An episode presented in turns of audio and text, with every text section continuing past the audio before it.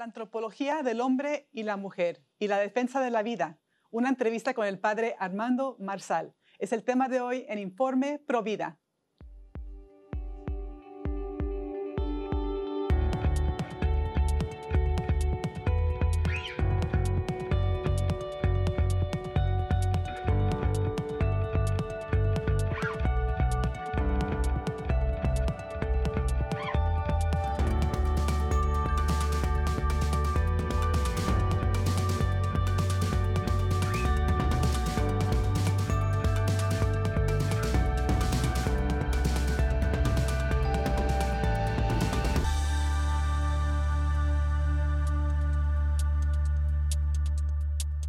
amigos de EWTN, les saluda Astrid Bennett Gutiérrez. Están en su programa Informe Provida. Les saludo de los estudios de Orange County en California y el día de hoy les traemos una entrevista bellísima, muy importante con el padre Armando Marsal, que nos concedió una entrevista para la ocasión de la Marcha por la Vida Nacional con el tema de la antropología del hombre y de la mujer Qué importante tema para, los Provida, qué fundamental es entender por qué hacemos lo que hacemos, cuál es la raíz de la dignidad del ser humano, de la persona humana, de la mujer y del hombre.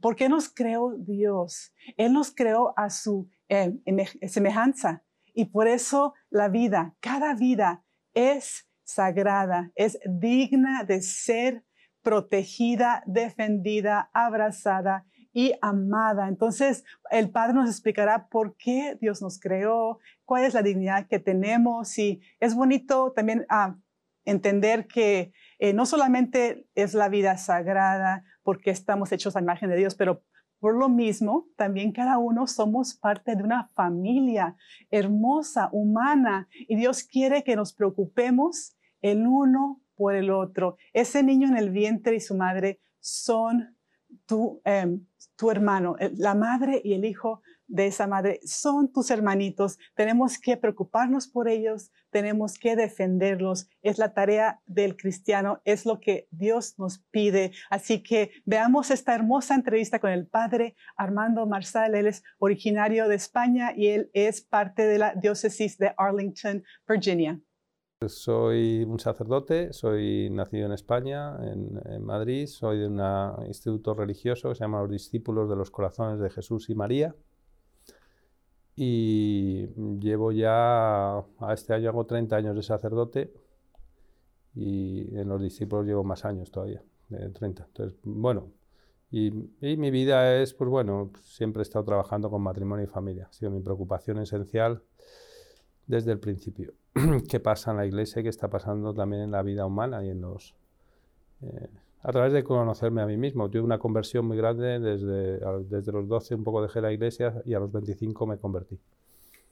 Bueno, la antropología es la ciencia del hombre, entonces lo que estudia es qué significa el hombre, entonces lo que yo doy, he dado clases, es antropología teológica, que es la visión de Dios sobre el hombre.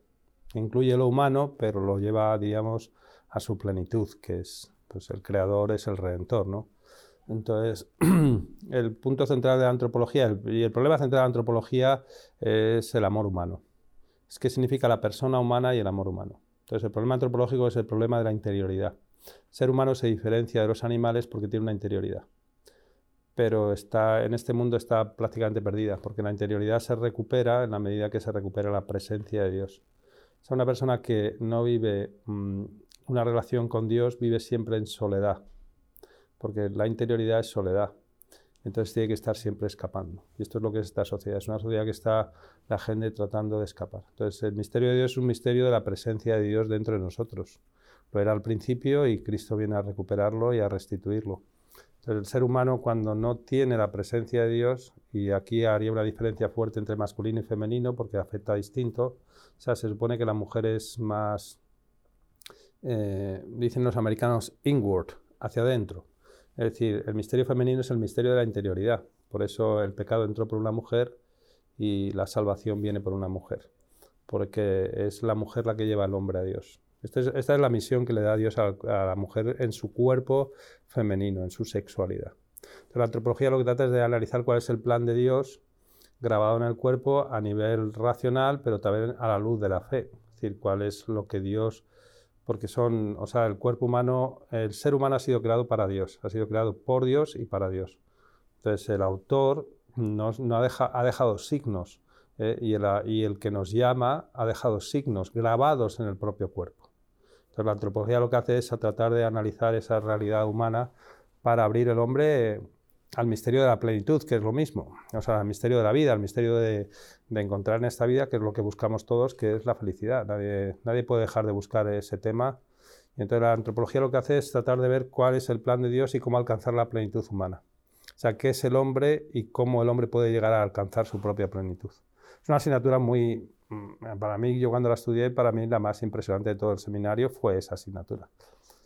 Porque te da muchas luces sobre la propia humanidad, eso que a mí no me lo enseñaron muy bien, pero luego, como he ido profundizando, porque toca, toca el tema, toda la teología del cuerpo pertenece a la antropología teológica. Todo lo de Juan Pablo II es, eh, la esencia es antropología teológica. El pecado original es un tema importante a tratar dentro de la antropología teológica. ¿Podría profundizar un poco más sobre esto? O sea, el pecado original en su esencia es una pretensión de la mujer de alcanzar la felicidad a través del hombre y sin Dios. Cosa que si te das cuenta sigue sucediendo en todas las relaciones humanas. Pero ese pecado original significa que es el origen de todos los males que hay en la sociedad. ¿Por qué? Porque la mujer fue creada con una plenitud, los dos fueron creados con una plenitud, pero el hombre andaba en soledad y andaba, aquel hombre no tenía pecado, o sea, buscaba a Dios. Entonces sabía que era criatura y sabía que estaba orientado, pero no sabía cómo caminar hacia Dios. Entonces esto es lo que se encontraba solo, no encontraba una ayuda semejante, ¿no? que dice el Génesis. Entonces no encontraba ayuda semejante, entonces Dios hace una nueva creación, esto lo explica Juan Pablo II en la, teología, del cuerpo, y la nueva creación lo que hace es entregarle la mujer al hombre. Entonces aquella mujer viene con una plenitud interior que es la misma que tenía María, llena de gracia, viene con inmaculada y viene eh, virginal. Pero en ese momento Satanás eh, quizá por el don tan grande que Dios le había concedido, porque su misión es a través de su cuerpo guiar al hombre. Es decir, guiar al hombre a qué? A la interioridad, que es el misterio de la presencia de Dios, al amor esponsal y a la vida, que son tres cosas que están grabadas en el cuerpo femenino. El cuerpo masculino y la sexualidad masculina no tienen nada que ver con eso. Es la mujer la que le enseña esas tres realidades. La interioridad, la esponsalidad, es decir, esto no es sobre sexo, esto es sobre una unión mucho más grande, que es el amor mismo y que es el camino hacia Dios, y ahora dar vida a otros a través de ese amor. Las tres realidades son realidades del cuerpo femenino. Entonces, el hombre al verla, pues, wow, esta sí que es carne de mi carne y hueso de mis huesos. Es decir, encuentra la ayuda semejante en la mujer para encontrar a Dios. Pero claro, en el momento en que entra el pecado, lo que hace la mujer es quitar a Dios de ambos corazones. Ya digo, yo cuando soy cura y estoy en una parroquia, cuando veo como todas las personas están teniendo sexo antes del matrimonio, me estoy cuenta que el pecado original se está repitiendo constantemente. Es decir, están destruyendo el plan de Dios. Pero claro, la que tenía que llevarle a Dios, lo que está haciendo es alejándole a Dios del hombre. Entonces quiero decir que el pecado original es una realidad que sigue viva. No es que pasó, es que sigue pasando. Porque es la, eh, intentar alcanzar el amor y la felicidad sin Dios. Es quitar a Dios como origen y es quitar a Dios como destino. ¿De dónde? Del corazón humano, porque Dios es origen y es destino, nos guste o no nos guste. Dios es creador, yo ahora mismo muevo este dedo porque Él es causa primera, yo soy causa segunda. Y lo mismo de tu entendimiento, es decir, Dios es Dios, independientemente de nosotros, es omnipotente, está rigiendo todo, está gobernando todo y está guiando todo según unos designios eternos que Él tiene. Lo único que no guía, porque lo quiere guiar voluntariamente, es el corazón humano. Entonces ese Dios que se instaló en el corazón humano al principio, que se llama la gracia, que era el don esencial que tenían, los demás eran, eh, todos habréis oído hablar de los dones que les habían dado preternaturales, que se llaman, que no iban a morir, que no iban a padecer, que entonces todos esos dones este, que no tenían, eh, tenían la integridad, estaban en función de la gracia de la unión con Dios que tenían.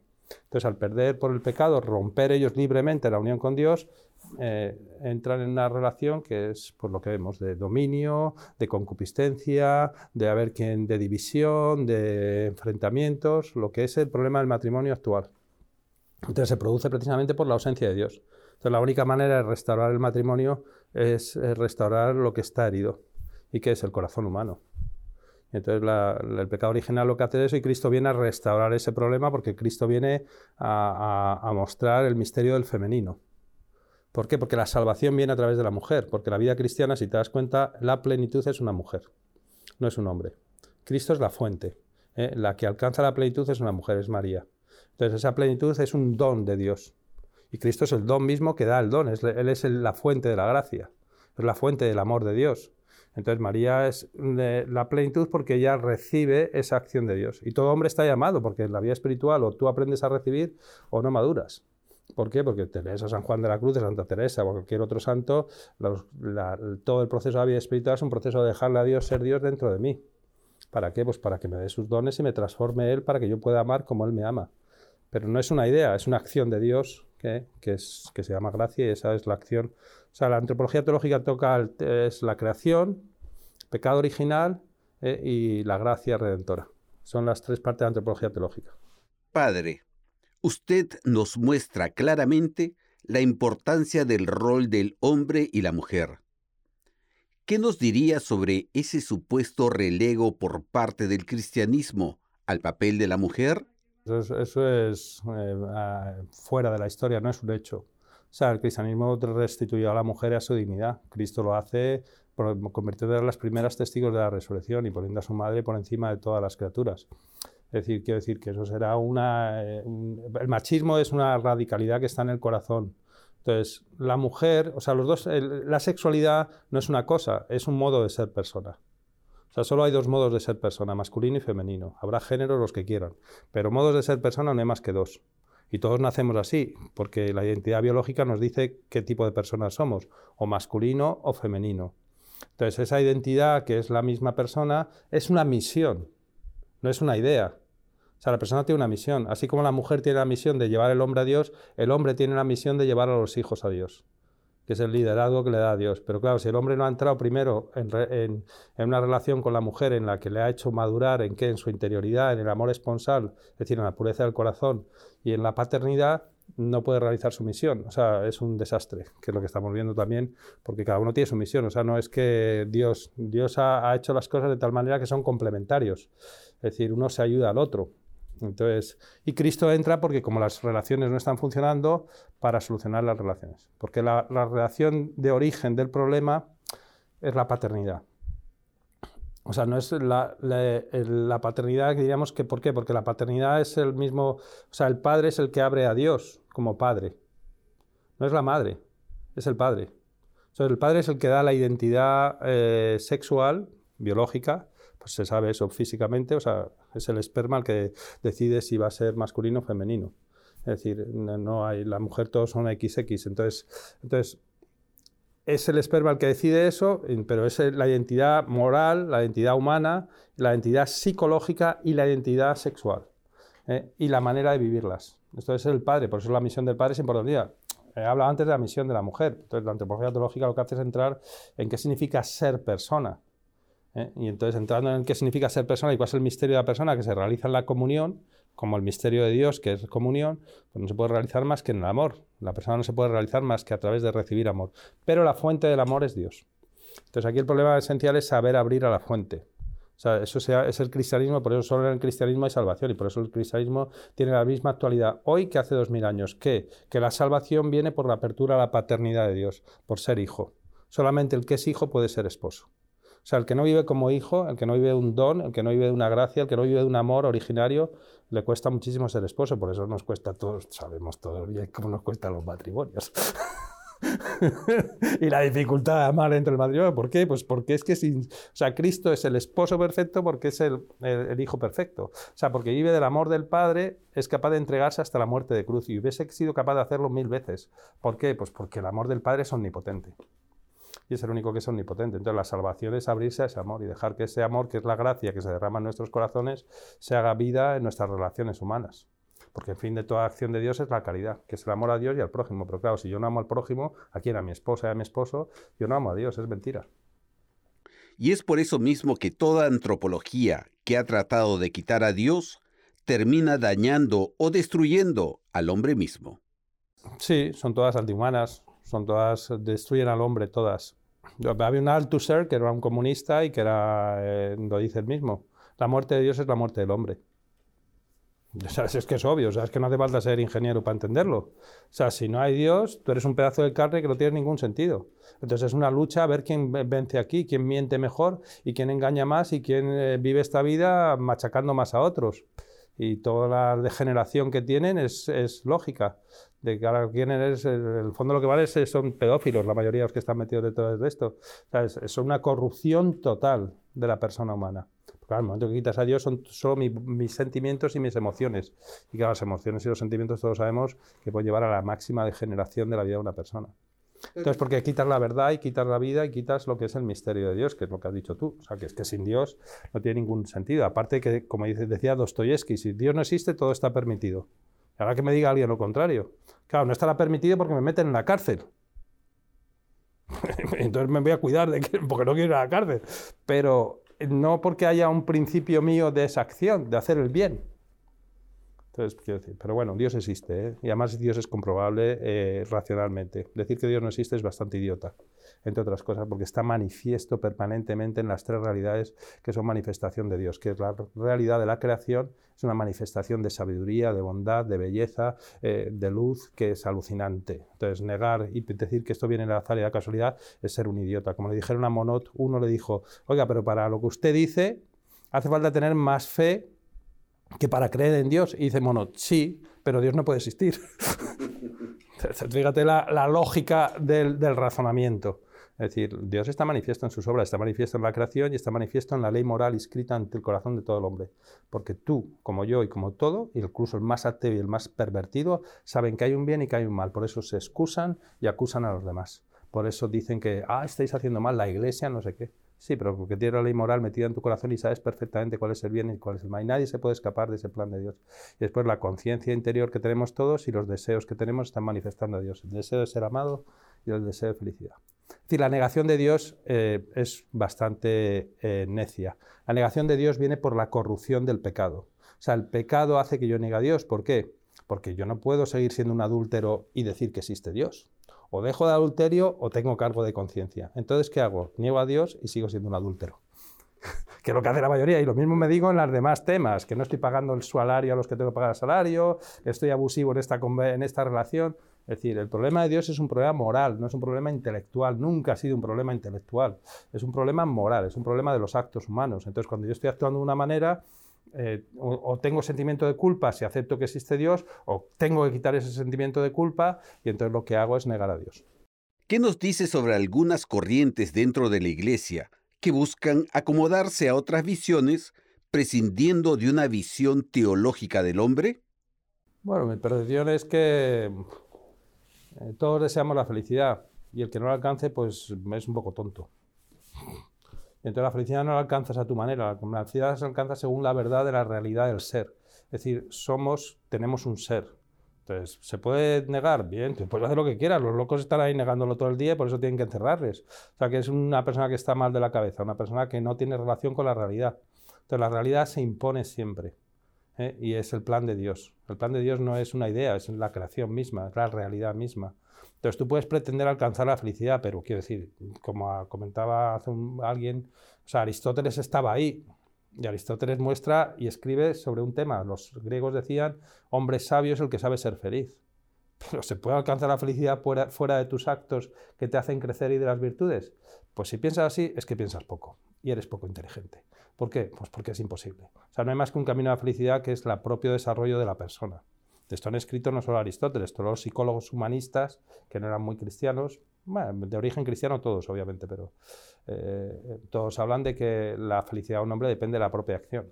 Porque repiten lo mismo que Aristóteles, porque es que es, es de, sentido común. Entonces, pensar que vas a hacer eh, alcanzar la felicidad en vicios y en adicciones y en pasiones y en no sé qué, es que es ser tonto. O sea, solamente, porque claro, pero es que tenemos un, mundo de gente que está completamente contaminada mentalmente y que yo no les llamo intelectualmente necios, son eh, emocionalmente estúpidos. Entonces, eh, controlados completamente por los, por los, medios de comunicación, por el teléfono y la televisión. entonces, son incapaces de pensar por sí mismos, son incapaces de incluso de elegir por sí mismos. Siguen, sale algo y tienen que seguirlo. Es decir, es una esclavitud total a, a, a la sociedad. Pero me parece importante entender que aquí hay un... O sea, mm, el camino a la felicidad es un camino de la plenitud humana. Entonces, obviamente no puede estar más que en un sitio, en tu libertad, en lo que estás escogiendo. Entonces la gente es tan infeliz porque escoge mal. Entonces si estás triste, estás angustiado, estás eh, eh, perezoso, estás desganado, estás deprimido, no te, no, no te preguntes por qué es, es porque estás eligiendo mal.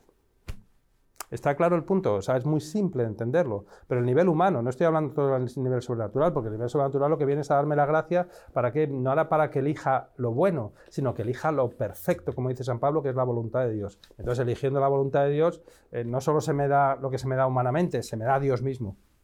Pero es, no, no hay diferencia, no hay dos planos distintos, ¿no? el ser humano es uno solo. Entonces lo que pasa es que hay una plenitud que, a la que llama Dios en la medida en que tú entras con tu voluntad en ese plan de Dios. No entras, pues es tu problema.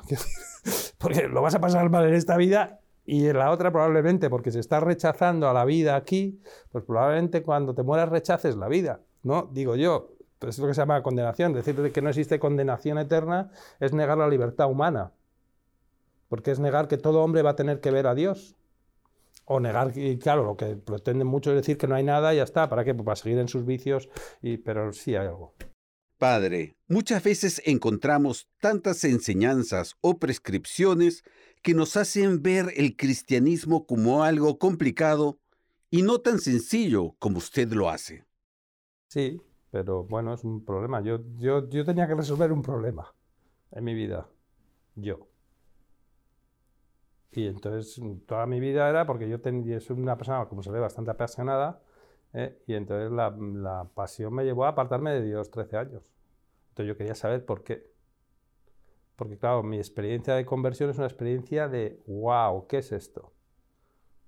O sea, en una vida absolutamente pego un cambio en mi vida en la que empiezo a tener una experiencia de felicidad, de plenitud, lo que había estado buscando 13 años fuera, en sexo y en mujeres, y en el salir con una y salir con otra, y en lo que digamos, los tipos, a, ligar, ¿no? ¿Eh? y no había encontrado nada, cada vez estaba más abajo, más hundido. Entonces, yo, toda mi cuestión es cómo es esto, y después de recibir esa gracia de Dios, pues no todo funcionaba bien, porque yo había creado en mí lo malo inveterado. Entonces tenía que saber qué es lo que pasaba. Entonces yo casi todo lo que sé lo sé por la propia experiencia en la luz del magisterio de la Iglesia. No he leído demasiado es la verdad. Entonces, no, no, no tengo. Entonces, pero que quería saber cómo alcanzar la felicidad, porque la deseo. Entonces, quiero decir, la cuestión antropológica es la cuestión de quién es el hombre y cómo alcanzar la plenitud. Van unidas las dos cuestiones, ¿no? Depende cómo definas qué es el hombre, defines eh, cuál es el camino. Eh, los clásicos decían, operaris sequitur el obrar sigue al ser. Entonces es así, es obvio. Es decir, un tigre actúa como un tigre. ¿Por qué? Porque su obrar sigue al ser, eh, a lo que es. Entonces el hombre igual, el hombre tiene unas características, eso es lo que la antropología teológica estudia, que es qué es el hombre para cómo alcanzar la plenitud. Y entonces no es difícil porque eh, el Evangelio lo ha hecho todo sencillo. ¿Por qué? Porque Dios ha venido para los pobres, los humildes y los sencillos. No ha venido para los que se creen algo. ha venido un misterio de salvación, que es la acción de Dios en la historia, en la que Él realiza las cosas, pero hay que dejarle. Problema de Dios es dejarle, porque Él es muy respetuoso con la libertad humana. Tu voluntad es un deseo de felicidad. O sea, eh, los clásicos, Santo Tomás decía, eh, eh, la voluntad bajo la naturaleza, voluntas ut natura. Y la voluntad ut natura es un deseo de Dios, es un deseo de felicidad. O sea, tú ahora podrás decir, no, la felicidad está en el sexo, está en el dinero, está en el placer, está en el poder. Muy bien, si eres poco inteligente, pues puedes pensarlo. Pero quiero decir, no está ahí. Nada más que verles lo infelices que son y lo amargados que están a los que tienen esas cosas y las caras del Soros este de, que tiene una cara que, madre mía, pobrecillo, para, echarse a llorar. Pues, lo que le espera después ya no te quiero ni contar. Quiero decir, pero quiero decir que no tiene ninguna felicidad, es obvio. Nada más que ver su careto y que tiene todo, sexo el que quiera, poder el que quiera, eh, dinero más no puede tener. quiero decir, entonces la felicidad está solo en un punto, está solo en la unión con Dios está en el bien que nos satisface. Entonces, mi voluntad, como la tuya, que es la que mueve todas las demás facultades, incluso mi entendimiento y todo mi sistema afectivo y emocional, está orientada eh, per natura, es decir, naturalmente está inclinada a la felicidad. Es decir, tú no puedes elegir nada que no sea según la felicidad. Es imposible. No, tienes esa capacidad, no te ha dado Dios esa capacidad. Es decir, todo lo que tú eliges, todo lo que tú haces, como yo y como todos, lo hace en, eh, bajo la luz de la felicidad. Es decir, si no, en el momento que desesperas de la felicidad, te suicidas. Que es lo que a algunos les pasa porque han entrado ya en mundos tan negros, tan oscuros, tan de tinieblas por los actos que ellos han realizado, que ya no ven ninguna luz. Y entonces desesperan, que es lo contrario de la esperanza. Es decir, la esperanza es que camino hacia una meta y hacia una plenitud. Esa es precisamente la razón por la que cada vida humana es valiosa. cada vida humana es valiosa porque es amada por Dios, especialmente. O sea, eh, desde el punto de vista eh, antropológico, eh, ya digo, yo es que no discuto sobre el tema de Dios. Entonces, un tipo que no acepta la existencia de Dios, pues que mejore un poco su inteligencia. Quiero decir, yo no, no, no, o sea, es que no, no voy a entrar en ese tema porque es que está manifiesto.